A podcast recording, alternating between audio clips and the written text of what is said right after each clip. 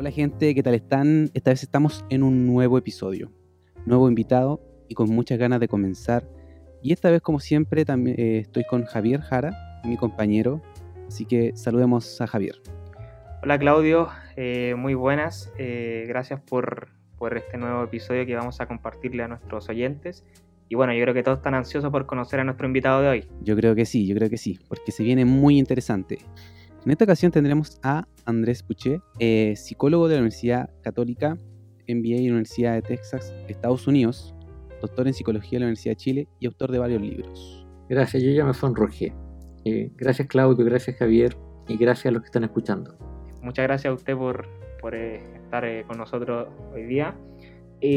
bueno, pasando a, a, las temáticas que, que queremos conversar con usted, queríamos consultarle por este cambio de, esta transición, mejor dicho, que se ha visto en el tema de, las empresas, de, la administración, de las estructuras organizacionales, con este tema del, Taylorismo, eh, o Frederick Taylor, para que también puedan buscarlo los oyentes, y este paso a, este tipo de nueva estructura que se, se, viene como relacionada a la gestión de proyectos. No sé si usted nos podría detallar más en qué consiste toda esta transición o este paso a este nuevo tipo de estructura.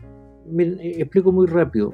Desde básicamente 100 años atrás, de 1919, cuando Taylor publica eh, sus fundamentos de gestión científica, que el paradigma de administración fue estandarizar procesos, eh, contar con supervisión para eliminar desviaciones y planificar eh, en función de estándares y volúmenes de operación. ¿ya? La típica línea de montaje, la fábrica. Ahora, eh, efectivamente desde hace unos 30 años que la automatización ha permitido que no solamente se fabrique sin trabajo humano, sino que en China, India o, o África ahora. Entonces, ¿qué ocurre? Eh, la actual economía nacional y a nivel global es una economía de servicios. En Chile más o menos el 70 y algo por ciento de la población laboral trabaja en servicios. Ahora, el, tema es que los servicios se gestionan, se gestionan de una manera fundamentalmente diferente. ¿ya? No son procesos estables, no es como todo siempre igual. En servicios hay que ajustarse a cada usuario, a cada paciente, a cada estudiante, a cada cliente. Y entonces, en vez de estandarizar lo que se hace, se estandarizan capacidades van a ver como benchmark y no competencia. En vez de supervisar para que toda la gente haga lo mismo, yo requiero trabajo en equipo para mejorar la adaptación o innovar. Y en vez de un plan con volumen, la idea es tener información para permitirnos ajustarnos a distintos segmentos de mercado, distintos clientes. Eh, en rigor hoy día, con los sistemas informáticos, cada cliente es un segmento de mercado. Cada cliente escoge cómo diseña lo que quiere. Ahí puede controlarlo desde su propio teléfono. Ahora, e, este proceso, desde un sistema burocrático mecánico, proceso y supervisión, a esta organización flexible, más horizontal, con múltiples proyectos, es lo que estamos viviendo con los nombres de modernización del Estado, transformación digital, eh, profesionalización y otros conceptos que tienen que ver con esto mismo, con la necesidad de gestionar de una manera flexible y horizontal, integrando a los usuarios. Eh, no sé si me explico la idea central. Eh, le, quería consultar con el tema de, los usuarios y todo lo que se viene. Em, ¿Usted considera que este, este cambio eh, con el tema de, los usuarios es algo bastante disruptivo en relación a, lo que comentábamos al principio? O sea, en relación a lo que se veía anteriormente, a la modernización que se ve hoy en día yo no sé si la palabra es disruptivo, pero claramente hay una diferencia radical. O sea, es un mundo de diferencia. Miren, en el mundo industrial, pensemos en el Banco del Estado o cualquier banco, 20 años atrás. La gente iba y tenía que pedir un crédito de un millón, de un millón y medio, de dos millones. Porque había formularios con esos montos. Y si yo quería, no sé, un millón trescientos, estaba sonado. Tenía que escoger o el millón o el millón quinientos. Hoy día, en cambio, en servicios se entiende que el que genera el, valor realmente es el usuario. Y el paradigma es el gimnasio. La persona que va al gimnasio es el que paga y también el que tiene que sacrificarse y persistir. No se saca nada con que el profe sea bueno si en realidad él no persiste. Eh, eso es igual en educación. Un estudiante de diplomado, de, pregrado o magíster. Y, es igual en salud. Antiguamente las enfermedades en Chile eran problemas infecciosos, bueno, ahora volvimos al tema, y de nutrición. Pero cuando la principal eh, amenaza son cronicidades, presión alta, diabetes, el médico no te las puede quitar a menos que la persona aprenda y persista. Eh, es el usuario con una app el que hoy día genera el valor fundamental en el servicio. Y los empleados, las contrapartes, lo ayudan a aprender y persistir, pero no son centrales en la generación de valor. Y por eso la gestión de personas va a integrar la participación de los usuarios. Eso lo miran, a ver un ejemplo concreto, a nivel de educación básica y media. ¿Cómo uno logra que los padres aprendan para poder ayudar y colaborar con el niño? Es clave para manejar problemas como trastornos del aprendizaje o problemas de disciplina. Si el profesor y los apoderados no trabajan juntos, la verdad que no se logra una mejoría real. Y por tanto el equipo del colegio integra a los apoderados. Si voy a salud, el equipo del manejo de cronicidades integra la familia de la persona que padece el trastorno. Hay una perspectiva de integración del usuario, eh, además sistémica. Eh, en eso estamos hoy Y si quieren ir a un banco, a lo mejor para cerrar, en los bancos, la verdad que algunas sucursales ya no son sucursales para ir a cobrar un cheque, nadie lo hace, uno trabaja por internet. La sucursal es un lugar donde ir a tomarse un café establecer vínculos con otras personas. El banco quiere conectarte con redes que te ayuden a hacer negocio. No sé si el ejemplo aclara la idea.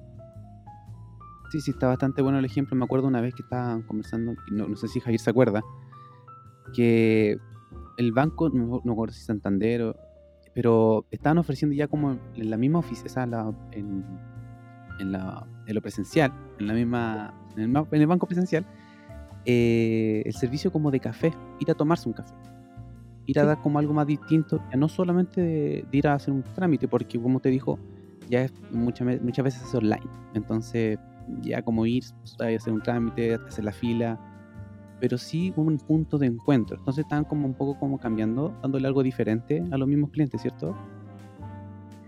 Eh, es la idea, a ver si lo explico más claramente. Eh, antiguamente, hasta los años 80, la mayor parte del trabajo eh, formal en el Estado y las empresas tenía que ver con manejar cardex y tarjetas. Imagínense un mundo sin computadores cómo se manejaba la información de una cuenta corriente. Ahora, hoy día, la verdad que todo eso está en el sistema. Entonces el usuario tiene toda la sucursal en su teléfono. Y el computador le puede dar crédito, dar sugerencias.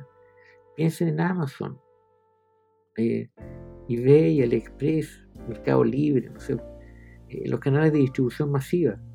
Las personas pueden, desde el teléfono o cualquier pantalla, eh, buscar información, cotizar, firmar contratos, eh, recibir los productos, hoy día sin ni siquiera apretar una tecla o un botón. En esta situación, el foco ha pasado desde el manejo de procesos estables, industriales y administrativos a relaciones. Cómo el médico logra aplicar entrevista motivacional para convencer al paciente de persistir en que se tomen los remedios. Eh, es una labor casi psicológica. Ese esquema relacional con procesos flexibles y además adocráticos, con innovación, son los desafíos del talento. Y el cambio que hay desde satisfacer demanda a generar demanda en una economía de servicios. Eh, le, iba a comentar también, eh, ahora que hablaba de como está en el tema más relacional que se ve ahora, eh, en torno a lo que usted menciona también en su libro, que aprovecho de recomendarlo, Lo que cambian son las personas, cuando menciona de este cambio de la época industrial, quizás como más estandarizada, a la época post-industrial. Y usted menciona dos conceptos que, bueno, me acuerdo muy claramente cuando leí esas páginas sobre variabilidad eh, e innovación. Eh, es el libro que usted escribió en 2013, más o menos que recuerdo, donde usted ya mencionaba estos conceptos que estamos hablando hoy en día 2020. efectivamente, y ahora yo espero que salga, no sé, el próximo mes o el siguiente, un libro nuevo de la editorial de la Católica, donde voy explicando cómo en eh, los últimos años se han generado modelos de gestión de proyectos, como Ágil o Scrum, que precisamente buscan aumentar eh, la flexibilidad y la capacidad de respuesta.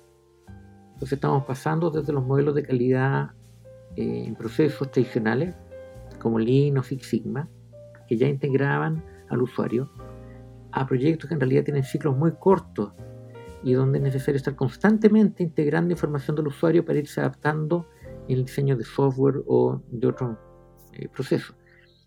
Eh, miren, a lo mejor lo explico central. Hay procesos que son siempre iguales. Esta idea de la contabilidad tributaria eh, o la fabricación de zapatos en una línea de montaje. Paso 1, paso 2, paso 3 son siempre iguales. ¿Y cuál es la ventaja de eso? De hecho, ¿por qué se diseñó así el modelo industrial originalmente? E, el castellano, al igual que otros idiomas europeos, no dice lo que uno hace materialmente, sino que describe el resultado. Cuando uno dice eh, abre la puerta, no estoy diciendo lo que el movimiento, estoy diciendo lo que le pasa a la puerta. Anúdate los cordones. Ahora, todavía al abrir la puerta o anudarse los cordones, la persona puede ver ¿Se acuerdan de Bandura y el aprendizaje observacional? Entonces, uno puede tener alguna relación y aprender cómo se anudan los cordones.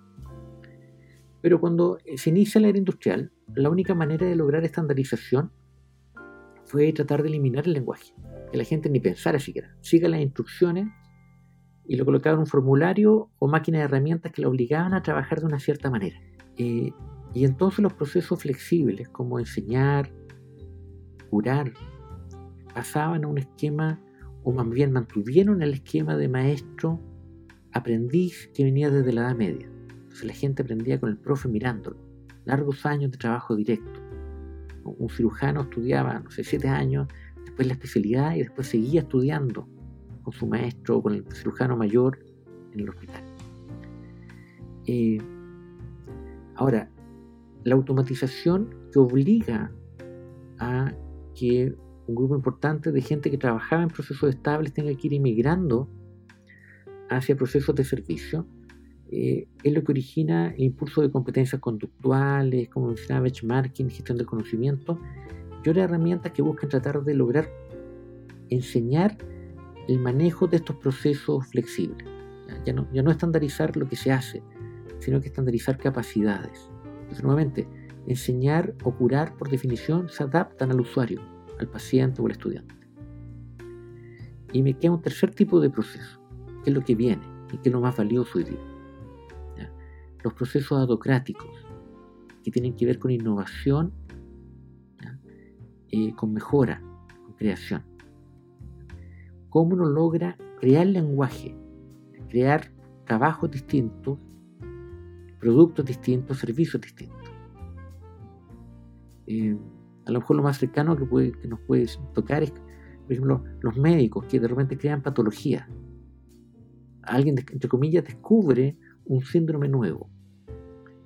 Y eso origina el tratamiento y amplía el funcionamiento de la economía o de la medicina, si ustedes quieren, en un cierto sector. Eh, pensando en un ejemplo bien concreto para entender esta idea de la innovación. La innovación muchas veces supone una reinterpretación de la situación. Eh, la broma que yo hago es que uno no vende flores. Si yo voy con mi mujer y le digo, mi amor, te compré estas flores en el supermercado que estaban en una oferta a mitad de precio, eh, ¿Qué cara me va a colocar mi mujer? No muy feliz, yo creo. Eh, el que compra flores no compra la flor, compra romance o perdón, no sé. la, si yo entiendo que estoy en el negocio del romance, puedo vender chocolate, globos, tarjeta, puedo hacer un curso, taller para enseñarle a la gente a ser más romántico. Mejorar la propuesta de valor. Efectivamente. y le doy valor en la economía. Si creo que vendo flores, en el mejor de los casos vendo una buena flor. Usted mencionó las organizaciones eh, adocráticas. Yo recuerdo que con Claudio eh, una vez nos tocó leer a Henry Mintzberg, que hablaba de los tipos de estructuras organizacionales y recuerda ya, bueno, ya tiene el siglo pasado, recuerdo lo que habíamos leído, era, él hablaba sobre este tipo de estructuras adocráticas como más destinada eh, a proyectos que eran más orgánicas que mecánicas, donde había como cierta, no había como una, una comunicación tan eh, vertical, sino que había en este caso comunicación más fluida, no estaba tan centralizado el poder. Eso ya lo estamos viendo bastante eh, evidente con su relato, lo que usted nos comenta, de lo que se viene en torno a las organizaciones adocráticas. Ni siquiera es que se viene, es que ya está. Lo expliquemos. En el mundo industrial había médico arriba, hombre, enfermera al medio, debajo había auxiliar y debajo, debajo estaba el paciente, que tenía que ser pobre y agradecido el sector público. Eh, la verdad que hoy día, eh, con un sistema público mixto con copago, eh, con enfermeros hombres, con médicos mujeres, la verdad que el problema es que a veces la enfermera es subalterna del médico. Si hay que dar indicaciones de tratamiento. Pero si estamos hablando de medicina familiar, la enfermera y el médico son pares. Y si estamos hablando de presupuesto en el servicio, muchas veces la enfermera es el jefe. Cuando la enfermera es par, jefe o subalterno, y cómo uno integra a la familia del usuario este cambio de la estructura flexible, donde no solamente en distintos negocios, sino que dentro de la misma organización yo tengo posiciones flexibles. Y esto es trabajar en equipo. Habitualmente se define un equipo como, un grupo con liderazgo flexible, pero en rigor todos los roles son flexibles. Y el objetivo de eso es lograr integrar distintos puntos de vista y distintos niveles de análisis en una solución ad hoc al paciente específico que uno tiene al frente. Eh, si uno mira la misma situación de pandemia en que estamos hoy día, eh, Todavía no está claro por qué hay casos que son más graves que otros.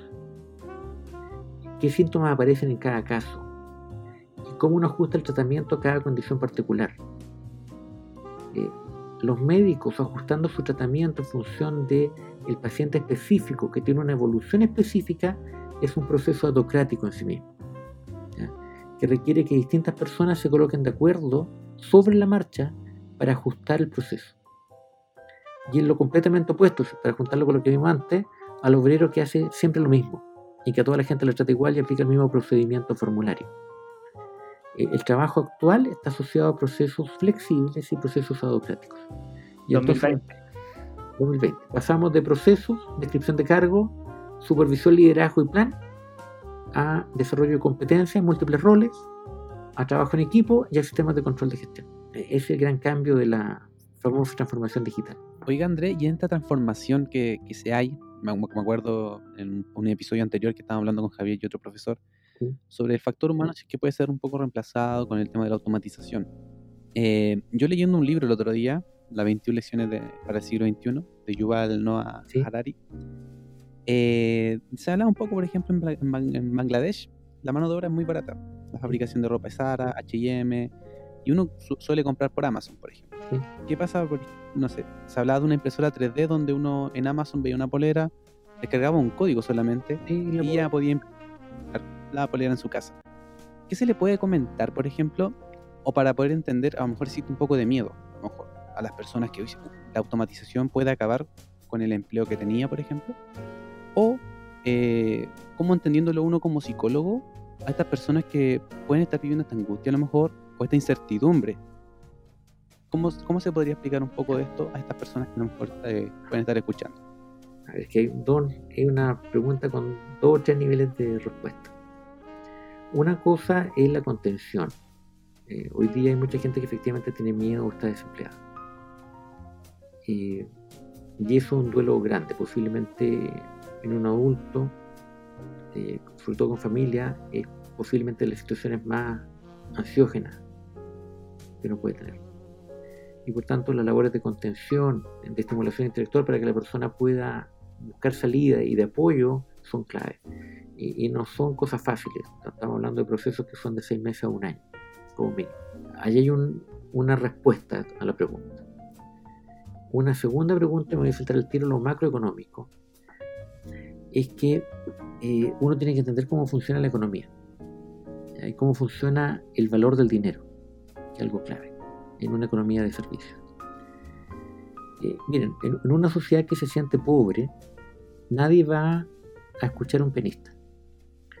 Y como nadie va a escuchar a ese penista, mm, el penista no se puede mandar a hacer ropa a su gusto, sino que compra ropa barata en el supermercado.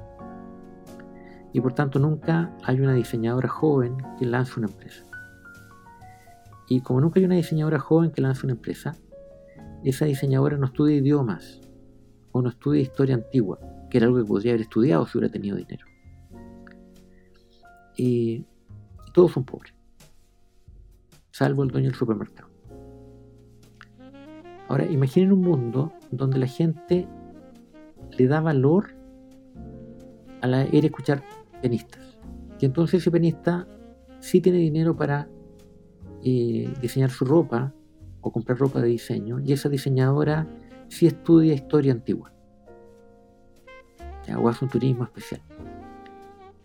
El valor del dinero en una sociedad ya no depende del oro o del petróleo, depende de que la gente crea que ese dinero vale y, el dinero vale, entre comillas, cuando la sociedad se valoran las cosas que se compran con ese dinero. Eh, es un truco mágico. Los billetes no valen nada más que lo que uno cree que valen. Y valen en la medida que la sociedad es diversa. Mientras más estilos de vida, mientras más hobbies, eh, mientras más maneras de ser, de pensar, de creer existen, más rica es la sociedad de servicio el problema complicado para nuestro país hoy día es que no es que una persona cambie. Si la sociedad completa no es capaz de eh, adherir, disfrutar de la diversidad e impulsarla, vamos a ser un país más pobre. Porque lo que reemplaza eh, la venta de, de procesos estables, de artefactos, no es otro artefacto, sino que es la diversidad que permite la economía de servicios y este usuario empoderado que no paga porque le llenan un formulario, sino que paga por enriquecerse en su individualidad. Sé que esto es medio abstracto, pero eh, créame, la solución al problema actual que tenemos de eliminación del empleo operativo eh, tiene una respuesta económica que pasa por la diversidad cultural. es un factor bien profundo, lo de la diversidad cultural es que, claro, la economía de servicio no se sostiene sin diversidad, sin respeto a los derechos. La verdad es que la diversidad y el respeto a los derechos no solamente es un imperativo ético, es un imperativo económico.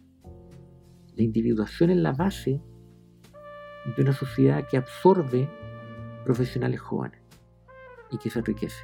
Entonces hay una segunda respuesta, una respuesta es cómo contengo a la persona que efectivamente hoy día no tiene empleo y es un problema que, que yo le hable de la diversidad maní, porque en realidad es un cambio cultural de mediano plazo. Entre medio, el problema es cómo uno ayuda a la reconversión, o sea, cómo la gente le ayuda a generar eh, empleabilidad o asumir un tipo de trabajo donde eh, lo más probable es que el empleo estable administrativo, por la misma naturaleza de la gestión de proyectos, se va a modificar. Eh, en mi opinión, lo que el Estado debiera estar haciendo ahora es entender que la transformación de la educación no es solamente un tema de gratuidad no gratuidad o de títulos más cortos o más largos. Es que yo necesito que la gente aprenda a innovar. A esta reinterpretación que hablamos antes. Ya no hay eh, que, el gimnasio, nuevo gimnasio, eh, tiene que ver con calidad de vida. Eh, que la gente que hace terapia, la verdad que no hace terapia. La gente quiere ser feliz, insertarse, y por eso la gente que muchos centros terapéuticos hacen yoga, hacen cursos, eh, talleres, dan, entre comillas, el paquete completo lo que la gente necesita para integrarse y diversificarse. Esa necesidad de fomento en la innovación es un segmento clave. ¿Cómo logro hacerlo conteniendo a la persona que en este momento está sin empleo y que tiene que reconvertirse a tareas mucho más complejas que las que tenía antes? y cómo fomento la diversidad en la cultura nacional son tres temas que están asociados. Y es la respuesta a este problema del cambio de era, desde una sociedad agrícola, industrial, victoriana, donde todo el mundo tenía que ser igual, y donde la riqueza tenía que ver con la propiedad, a una sociedad donde las relaciones son horizontales, fomentan la diversidad y permiten que haya efectivamente una riqueza distribuida. Disculpen, no sé si me fui la volada, pero es para explicar. Aquí no hay una es complicada. Cómo cambia la economía, muy bien. la cultura, cómo cambia la organización y cómo cambian las condiciones de las personas. Em, eh, Andrés, le iba a comentar también, eh, ahora que habló de los cambios, eh, bueno, esto yo creo que es por, como por antonomasia las cosas fueran así, de hecho, más allá de nuestra naturaleza humana, porque el cambio cultural tiene que, también ver porque nosotros, las personas, cambiamos. Entonces, el tema que le quería comentar era cómo se da esto en, relación a, en general a todo, a las organizaciones, a nosotros las personas, los trabajadores. Y pareciera que esto de estar en constante cambio lleva a veces que surjan este tipo de, circunstancias donde mucha gente puede verse como afectada por el tema de la, automatización, porque muchos puestos se pueden ver eh, eh, eh, apartados de lo que sería lo que sería una sociedad de- del trabajo. Y bueno, ahora quería comentarle con, con otro tema también, que quería hablarle. Sí. Eh, ¿Cómo ve el tema de la, la capacidad adaptativa que tienen la- las empresas chilenas, así como en general? No tanto así como recursos humanos, que es como donde quizás nos metemos más los psicólogos organizacionales, pero ¿cómo por ejemplo usted ve la capacidad adaptativa de las empresas chilenas o tomando el contexto actual de, del COVID? ¿Cómo han tenido que adaptarse con esto del teletrabajo, de, de la era eh, digital para que no se corte la actividad eh, industrial que tiene cada una de las organizaciones? Eh, mira, yo creo que el problema es diverso. Eh, nosotros tenemos una dificultad eh, basal posiblemente mayor que en otros países. Eh, los estudios culturales muestran que Chile tiene el mismo nivel de jerarquización y distancia social, de casta en castellano, que Bangladesh. Son mucho más clasistas que los argentinos, que los peruanos, que los bolivianos, que los colombianos. no es broma, Bangladesh, así como lo, vemos en las películas, aquí la verdad que la clase social marca profundas diferencias. Y eh, eso está asociado a desconfianza, esta idea de que la raza es la mala, de que yo tengo que controlar que la gente no me robe. Eh, obviamente, cuando lo que necesitamos son un tipo de estructura donde se fomente la autonomía, el autocontrol, eh, eso choca. De hecho, los estudios ya, estoy hablando hace treinta y tantos años, eh, con los círculos de calidad en Chile, mostraban que la principal dificultad para implementar círculos de calidad, trabajo autónomo a nivel de equipo, era el choque con la jefatura. Y a veces las empresas implementan eh, estrategias ambivalentes. Quieren fomentar el equipo, colocan clima de equipo, pero también hacen cursos de supervisión y liderazgo. Cosa que el jefe supervise y controle más. Eh, y cómo lograr autonomía con control, a veces es medio complicado. Más bien uno, debiera pensar en trabajo en equipo, donde el jefe se integre dentro del equipo. Eh, y eso podría ayudar a que el teletrabajo sea eh, más fluido, haya menos dificultad y menos ansiedad. Porque hoy día tenemos gente que a veces está en la oficina marcando tarjetas y que ahora tiene que hacer como que trabaja. La sensación de tener que responder en tiempo y no perder el tiempo, entre comillas, eh, genera más pérdida de tiempo que el foco en objetivo. Si uno piensa en la realidad hoy día, antes de, de la crisis, es que los bancos o las empresas, la gente aprende menos en los cursos de capacitación y menos con el jefe que con los compañeros del grupo de WhatsApp. Hace por lo menos 5 o 6 años, ¿ya? que eh, había muchos comentarios de hecho que la gente estaba aprendiendo a distancia, no por e-learning, sino que por WhatsApp o en YouTube. Ustedes quieren aprender a hacer un cake, a cambiar una llave del baño, un montón de cosas, la gente se mete a YouTube empieza a mirar tutoriales. Eh, y entonces es cierto, no es que falle la capacidad de aprendizaje, es que lo que dificulta la fluidez de la estructura horizontal o por proyecto es el mantenimiento de las jerarquías verticales por función. que de hecho dificulta la colaboración entre departamentos, entre áreas. Los chilenos todavía no, no hemos decidido en funcionar de manera horizontal. Queremos horizontalidad y autonomía, pero con un jefe que controla. Y esa paradoja es lo que nos friega hoy día más que otra cosa y genera mucho estrés y mucha violencia también. Una de las cosas que he escuchado harto Sí. es sobre el tema de reinventarse en esta época. Hay que reinventarse, buscar nuevas cosas, ver oportunidades y todo esa... Se habla mucho sobre eso. Sí, Y hasta qué punto uno puede llegar como a este tipo de, rein- de- de reinvención personal. Por ejemplo, una de las cosas también que salía en el libro era las cajeras reemplazadas. Que eso ya se ve hace mucho tiempo que las cajeras ya están siendo reemplazadas. Sí. ¿Y qué pasa con, por ejemplo, si quieren optar por ser piloto de drones? A lo mejor un cambio muy drástico de reinventarse, pero supongamos un ejemplo. Y después, sí, cada demora dos años o un año en capacitarse para poder ser un piloto de dron. Después pasan tres años o cuatro años y después los, los drones quizás se van a manejar solos ya, con, la, con la- el avance tecnológico. ¿Qué va a pasar? Por eso me refiero a cómo o cuánto uno puede como reinventarse o hacer una competencia quizás que se va a requerir mucho, quizás no para el trabajo, sino pero personalmente. ¿Qué, qué opinión tienes sobre eso o, o impresiones que, que se van a venir a ver, que nuevamente hay que separar eh, la paja del trigo y la cuchufleta o la culebra de- del problema. Eh, mira, todos nosotros hoy día en Chile tenemos identidades compuestas de distintas etapas históricas. Cuando la gente se define como hombre o mujer, ¿ya? está pensando en una separación de género que viene de la antigüedad. Hombre macho recio peludo y mujer simpática y tierna. Estoy caricaturizando.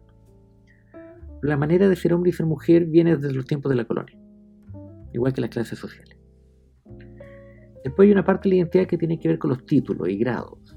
Yo soy técnico, yo soy ingeniero, yo soy abogado. La verdad que, eh, por ejemplo, si una persona estudia ingeniero civil industrial, aquí el título, ¿cuánto trabajo hay de ingeniero civil industrial en el mercado actual? Yo voy a saltar la tercera parte de la identidad. Eh, la verdad que hay poco. No hay muchas empresas que se están creando para fabricar cosas en Chile.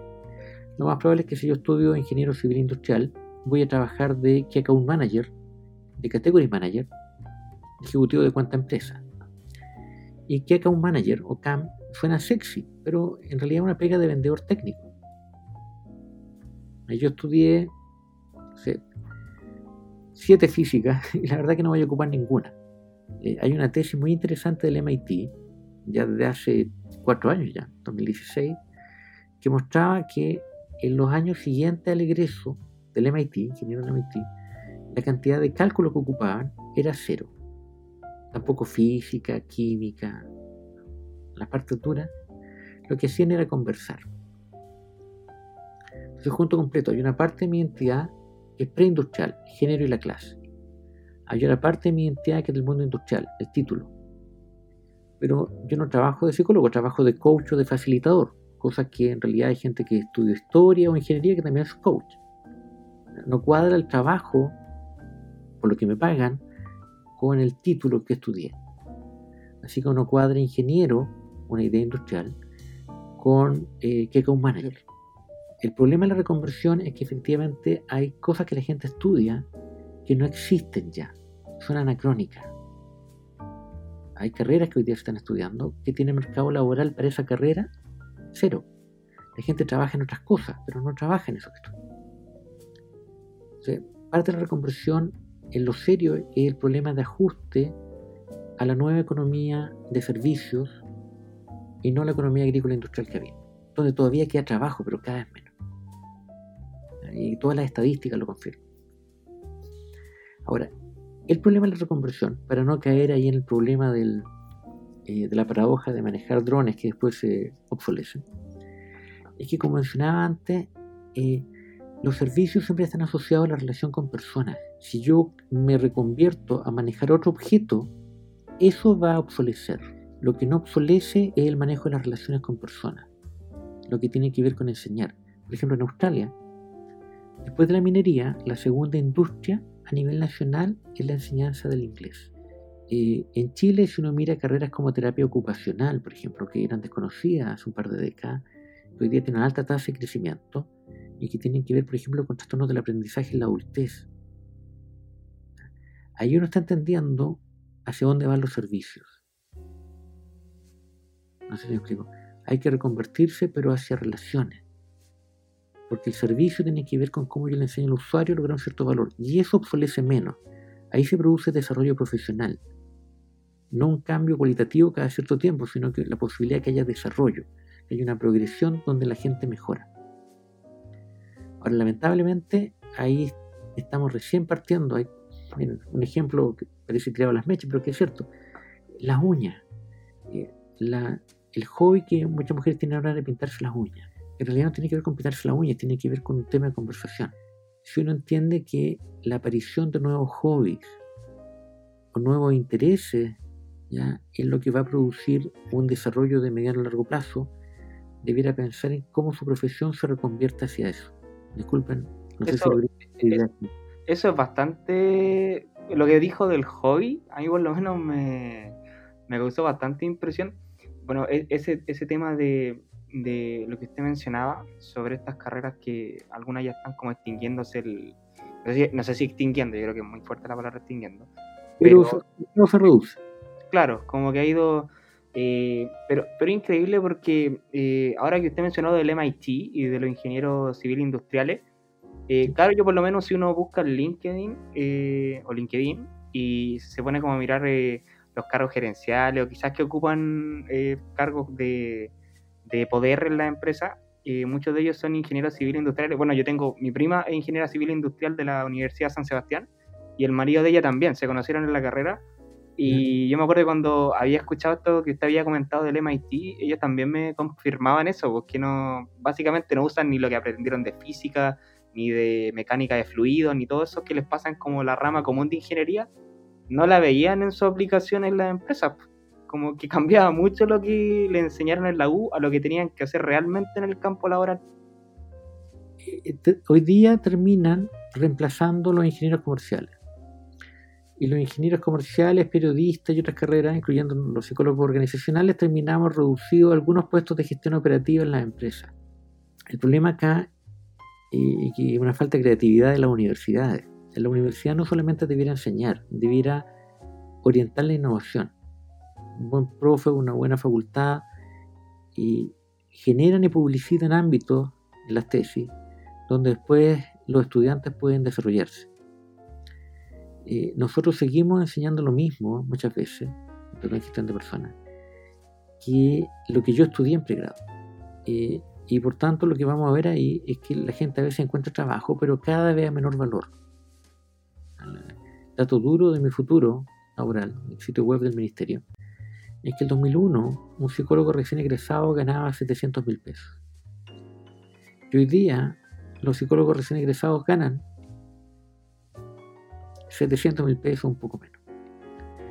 Eh, obviamente, si uno descuenta la inflación, ve que lo que ha ocurrido es que seguimos formando el mismo tipo de eh, capacidad para un tipo de mundo que es cada vez más escaso que es la gestión tradicional eh, de burocracia mecánica. Eh, y eso es más dramático todavía en otras profesiones. Entonces, hay profesiones como periodismo, donde la reflexión incluso académica de cómo se reconvierten ha, sido clave. Formar periodistas para que vayan a medios que ya no existen, o donde van a ganar 200, 250 mil pesos mensuales, no, no tiene mucho sentido. Eh, hay otras carreras donde eso está ocurriendo. Se puede retomar el punto ahí. Yo sé que cuando uno habla con la persona individual, esa persona que perdió el trabajo o que se enfrenta a la incertidumbre de buscar trabajo, eh, toda esta cosa le parece de una abstracción demasiado pedante, una tontera. Es lo que necesita despegar ahora.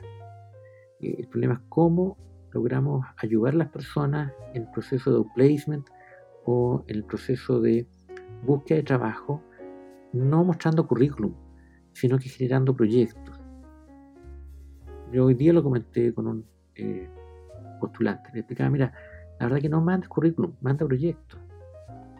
¿Cómo tú vas a poder aportar en esa empresa? E, esa puede ser una reconversión a escala individual. Y al mismo tiempo, la psicología organizacional y las universidades tienen que ser capaces de fomentar los otros cambios, los cambios de estructuras los cambios a nivel cultural que posibilitan que sea más fácil esa reconversión. Es una economía de servicio. Miren, en Chile ya más del 70% de la gente trabaja en servicio. Hay más gente trabajando en ONGs que en minería. Entonces no es algo que se venga, es igual que el calentamiento global, es algo que ocurrió y no nos dimos cuenta. Y si no logramos subirnos a ese carro, de desarrollar diversidad en la economía de servicio, vamos a seguir con el problema de que la gente no se puede jubilar y que se empobrece. Eh, entonces, la, reflexión, nuevamente, es por lo menos a tres niveles. Es a nivel de lo que hacemos con la persona, es lo que podemos hacer en la organización, facilitando el proceso de cambio y ajuste, y lo que se tiene que fomentar a nivel de Estado-Nación. ¿Qué opina, por ejemplo, el tema de las universidades que se tocó aquí, en donde de repente como que da la impresión de que son muchos años estudiando una carrera y hay personas que ahora actualmente ya no se les está exigiendo solamente, por ejemplo, a mí, no sé, en mi caso a lo mejor, no solo de psicología, también a lo mejor de marketing en un, futuro, manejar plataformas digitales. Y hay varios cursos, masterclass o webinars o talleres que están dando como el contenido que uno solamente necesita. No nada más, nada redundante, específico. ¿Puede ser el futuro como dedicarse a, buscar eso? E, eso es lo que La, Miren, la educación continua no son diplomados. La educación continua son microcápsulas en que las personas aprenden o desarrollan capacidades casi constantemente. No es que cada tres años estudie un diplomado. Eh, es que en realidad todos los días me preparo para lo que viene en tres años. Eh, obviamente no estamos en eso, pero de eso se debiera tratar. Eh, de hecho hay un problema. las carreras en Chile, si ustedes revisa la historia, en su mayoría eh, se generan entre los años 30 y 40. Van a fijarse que, mira, desde los carabineros hasta el día de la enfermera tienen que ver con cómo, eh, junto con el cambio político post-república parlamentaria, empiezan a crecer los servicios y el Estado en Chile.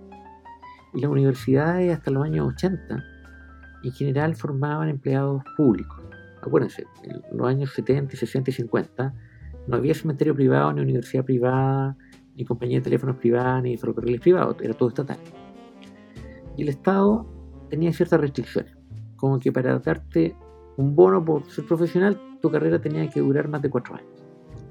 Entonces, carreras que en Inglaterra o en Estados Unidos duraban tres, en Chile milagrosamente se extienden a cuatro años. Con relleno. Eh, el problema es que cuando cambió la ley y apareció el sistema privado, mantuvimos las mismas carreras con las mismas duraciones. Entonces es cierto, uno podría acortar algunas carreras. Ahora eso tiene problemas políticos internos en la universidad, pero si uno es honesto, sabe que los egresados trabajan con no más de cinco ramos. En la gran mayoría de las carreras, la gente termina ocupando cinco ramos. Los últimos ramos de la especialidad, y antes se acuerda un poco, le queda una, una otra idea, pero la firme es que uno podría a los tres años ser mucho más eficiente en los procesos de enseñanza-aprendizaje, incluso los procesos de desarrollo de habilidades cognitivas. sí, eso viene de todas maneras. Cambia mucho el tema de las duraciones, ahora que usted lo menciona. Eh, no sé si recuerdo que lo había leído hace el año pasado, eh, que bueno, creo que hasta psicología duraba un poco más de cinco años anteriormente en relación a, otros países. Que, bueno, de hecho, ahora que usted menciona de tema de estos ramos a veces que son rellenos, no sé, nuestra carrera a veces, tantos talleres yo creo que uno ha tenido de autoconocimiento, de habilidades comunicativas, que sí tienen una valoración, pero por ejemplo, no es lo mismo cuando tenemos ya los ramos de intervención, donde uno ve desarrollo organizacional, selección de personas, gestión por competencia, bueno, salud mental ocupacional, administración, o sea, estos ramos que vamos a ocupar después, al final como que uno dice, y estos talleres que vino, por lo menos me pasa a mí, que no sé si me servirán realmente para lo que quiero hacer en mi futuro profesional. Miremoslo así, se supone que la justificación de algunos cursos es que forman una manera de pensar. Otros cursos forman teoría y, a cada profe le gusta su teoría, así que nadie quiere que, no se pase. Pero la triste realidad es que cuando yo en tercero, y yo he hecho esa prueba, tengo una pequeña investigación. Le pregunto a la gente, le pregunto a la gente de tercero qué se acuerda de primero. la verdad que en algunos casos ni siquiera se acuerdan del nombre del profe o del nombre del curso. Cuando voy a cuarto, eh, la cosa se agrava. Eh, y de hecho, en quinto año la gente aprende algunas cosas, pero ya se olvidó buena parte de lo de primero y segundo. Entonces, eh, tiene confusiones con, no sé, estadística o teoría de la personalidad, que ve al comienzo, que ya después se le, lo recuerda borrosamente y termina pensando con sentido común. La educación de baja calidad era tolerable, entre comillas, o pasaba más piola, cuando lo que uno hacía era manejado por artefactos, normas, formularios, procedimientos. hasta el día de hoy, muchas empresas, la creencia real es que a la gente le van a tener que enseñar en la práctica lo que tiene que hacer. Y queda lo mismo lo que estudió antes. Eso no solamente un tremendo despilfarro de tiempo de vida y, económico, eh, sino que es parte del problema del anacronismo, de tener un sistema educativo donde me preocupa, por ejemplo, la pinza, que la gente tome bien el lápiz, eh, sin darse cuenta que efectivamente eh, los jóvenes lo más probable es que digiten con suerte el trabajo. Y de lo mismo si tienen buena o mala letra. Eh, ese ajuste es algo que nos queda por hacer. Y es parte de la reforma educacional que tiene que venir en algún momento. Eh, sin eso vamos a malgastar recursos que necesitamos para ayudar a esta gente que se está quedando sin trabajo. Y para hacer que los que vengan no pierdan el tiempo. Eh, profesor Andrés, le quería hacer una consulta con el tema de, sacándole un poquito el tema de la educación. ¿Cuál es el papel que usted ve, a, no sé si a futuro, pero después que termine el COVID y más o menos se normalice la situación, en torno a, recursos humanos, como área, como área funcional de, una empresa? ¿Cómo lo ve a futuro, particularmente en Chile o, en el contexto latinoamericano, para no meternos en los países que quizás son más desarrollados? Eh, ¿Cómo lo ve en torno a, recursos humanos a futuro, como socio que siempre a nosotros nos, recalcan en la U? Socio del... Claro, como socio del negocio. Eh, ¿Cómo lo ve usted a futuro? Eh, eso sigue siendo cierto. Eh, no cambia el, contexto, pero el recurso humano tiene que ser un socio estratégico, tiene que ser adalid de las personas, impulsar el desarrollo. si ustedes se acuerdan, también implicaba apoyar la gestión del cambio y tiene que saber administrar los recursos, el cuarto rol de Ulrich. Ahora, mi impresión es que gestión del cambio tiene cada vez más fuerza eh, pero es complicado en un país donde la mayor parte de las empresas y hasta el Estado funcionan como empresa familiar. Entonces yo, diría que los roles no se van a modificar tanto, que siguen siendo relevantes. Lo que se tiene que modificar es el hecho que los psicólogos organizacionales tienen que ser un poco más pillos. E, entender que el trabajo de gestión del cambio no es técnico, es esencialmente político. Nosotros tenemos una economía con empresas relativamente jóvenes. Eh, recién en el año 78 se produce eh, la apertura de aranceles. Chile pasó de tener un arancel promedio de importaciones de 110 a 11%. Y eh, también a comienzos de los 80 se produce todo el tema de privatizaciones y generación de industrias, como ISAPRE, FP, que hablaba de cementerio privado, de teléfono y otras cosas, que antes no existían en el mundo del celular. Entonces estamos hablando de un mundo que tiene 30 años, 30 y tantos años, donde muchas veces los dueños fundadores de las empresas que crecieron en un mundo sin computadores todavía están a cargo. Y mantienen todos los paradigmas, prejuicios y también virtudes de ese mundo. El problema es que la generación que viene tiene que pasar a este mundo.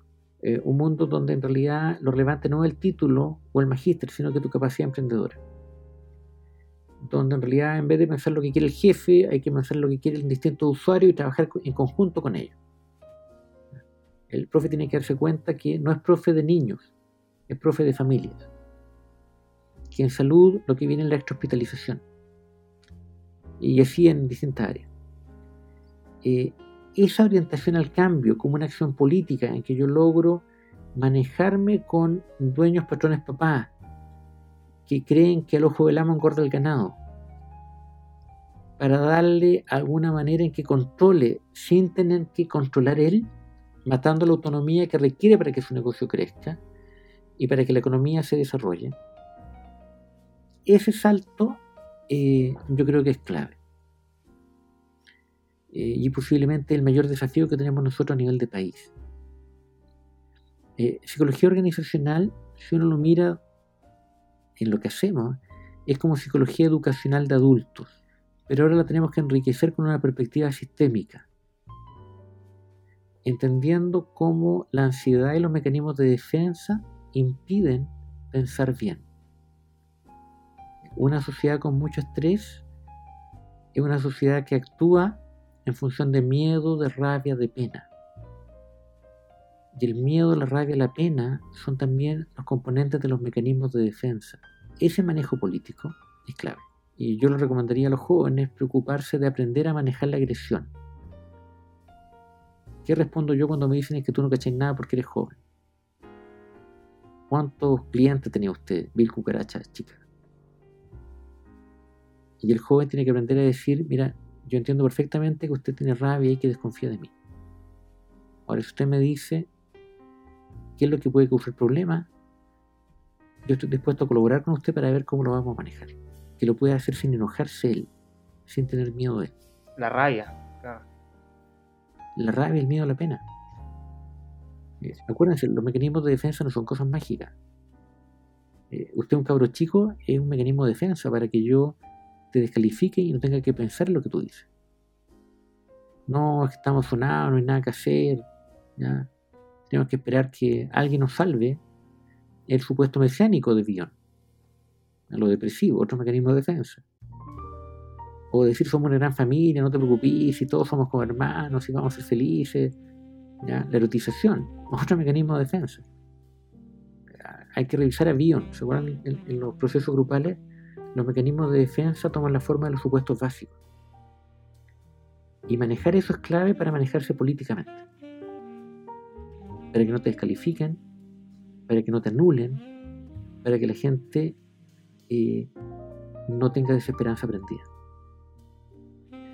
Eh, Andrés, como penúltima pregunta ya para no ir quitándole tanto tiempo, eh, le quería consultar el tema de que conversábamos antes de, iniciar la grabación, eh, el tema de la unidad estratégica de negocio.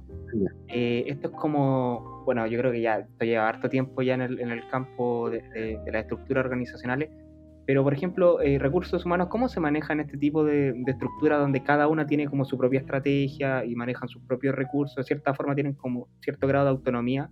¿Cómo se maneja recursos humanos en este tipo de estructura? Eh, segmenta. Miren, eh, la misma idea que el usuario produce el valor, el usuario interno también produce el valor. Y por tanto uno se tiene que adaptar. Eh, no es lo mismo una persona casada que una sin hijos o, soltera para efectos de los beneficios que los interesan. Bueno, uno tiene que llevar la idea de la segmentación a entender los tipos de puestos. Todavía tenemos gente que trabaja en procesos estables y que tiene que atenerse a procedimientos y normas legales, contabilidad tributaria como paradigma tenemos cargos de confianza, eh, tenemos gente que son especialistas técnicos que trabajan como consultores internos, lo mismo que recursos humanos en sí mismos, business partners. Tenemos gente trabajando en equipo en áreas clave, eh, que tienen competencias en distintos puestos, que, manejan sistemas de información, corte alto. Eh, cada unidad estratégica de negocio es una subdivisión de la empresa que tiene gestiones distintas. Eh, mencionábamos los casos así como no Unilever que puede tener distintos tipos de detergentes eh, compitiendo entre sí y que pertenecen a la misma empresa. Y algunos compiten por, no sé, marca y prestigio, otros por estatus, otros por precio. Y dado que compiten de manera distinta, también requieren orientaciones al costo o a la calidad o a la innovación diferente. Y eso va a ir asociado a distintos requerimientos a las personas que trabajan en esa área. Si yo hoy día puedo tener un instrumento de clima, por ejemplo, para explicarlo, donde hay un core central de toda la empresa o del holding, pero tengo módulos que se aplican distintos o con distintas escalas de exigencia en función de la unidad de negocio en la cual estoy, o en función de la empresa del holding en la cual estoy. El recurso humano va a tener que aprender a segmentarse, a que no todo es igual. No selecciono siempre igual, ¿ya? A un cajero a un ejecutivo, a un cargo de confianza, a un ingeniero de sistema. Y lo mismo ocurre con entrenamiento, con recompensa, eh, con sistemas de evolución de desempeño. No sé si respondí la pregunta. Eh, sí, sí, sí, de hecho la, respondió. Y me quedó claro el tema de, ser como más particular, dependiendo de lo que uno va seleccionando. Bueno, el tema de, la parte de aprovisionamiento que tiene recursos humanos para las empresas, eh, ser más particular. Por lo menos eso, como la unidad de negocios, por lo menos nosotros la hemos visto por nuestra cuenta más que, por la U. Pero sí hemos captado como lo difícil que es para uno como estudiante imaginarse cómo actuaría ahí recursos humanos en algo que tienen como tantas unidades con autonomía. Entonces, a veces se dificulta mirarlo eh, objetivamente. miren, yo me voy a hacer eh, lo que mismo que recomendé antes. En LinkedIn tengo un post donde vienen cuatro tipos de selección. Entonces, al menos explico las características de los distintos, tipos de puestos y cómo habría que seleccionar. Y en otro tengo una descripción mayor de otras áreas. el último que diría es que esta segmentación tiene que incluir a los usuarios.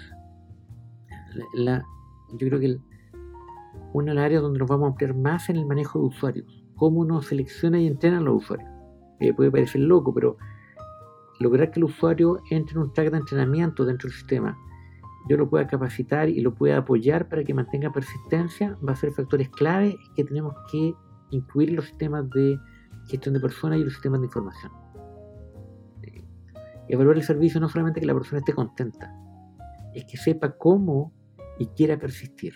Master, ¿Sí? para ir ya finalizando un poco, eh, ¿cuáles son un último consejo que le puede dar, por ejemplo, a nuestros compañeros que nos van a estar escuchando o a las futuras generaciones de psicólogos eh, organizacionales que se vienen?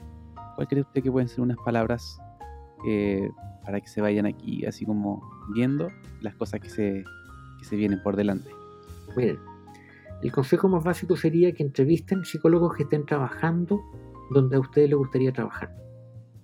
Vayan, lleguen los trabajos ahí, o inventen trabajo y partan a entrevistarlos. En Chile, la principal fuente de empleo son las redes.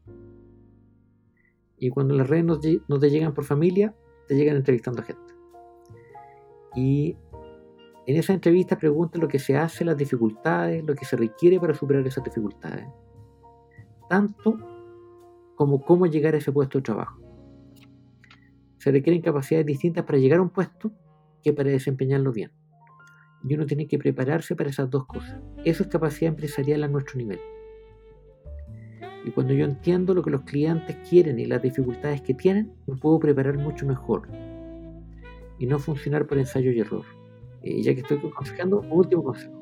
Miren, uno aprende más cuando aprende en grupo mantengan las redes con los compañeros. Mis compañeros de curso de la universidad todavía tienen su grupo de, de contacto, nos juntamos hace otro tiempo y ahora el WhatsApp ayuda a mantenerse sabiendo lo que hace el resto. Eso permite aprender en conjunto. No, no trabajamos solos nunca, trabajamos en conjunto. Así que ya saben compañeros, no perdamos el contacto. no, si entrevisten gente. Exactamente. Muchas gracias por sus palabras, por sus consejos, por el contenido de valor que nos dio. Vamos a tener una inminencia aquí en el podcast, ¿cierto Javier? Eh, bueno, para mí fue un agrado poder eh, entrevistarlo porque, bueno, lo hemos leído, entonces estar con la persona conversando, eh, a la cual has leído en, en, libros, entonces como algo bastante entretenido porque hay cosas que uno dice, oh, esto lo, lo leí en un libro, me gustaría preguntárselo porque él lo escribió, entonces ese tipo de cosas a mí me causaban bastante eh, curiosidad y aparte es un enriquecimiento académico y profesional, ya que nosotros estamos a, punto de egresar y tener estas instancias con personas que eh, llevan harto tiempo en el campo laboral y académico, es bastante nutritivo. Así que muchas gracias por estar con nosotros, Andrés. gracias Javier, gracias Claudio, gracias a ustedes y a los que nos están escuchando. Que tengan fuerza y suerte. Así que esta ha sido el capítulo de hoy. Muchas gracias y nos despedimos.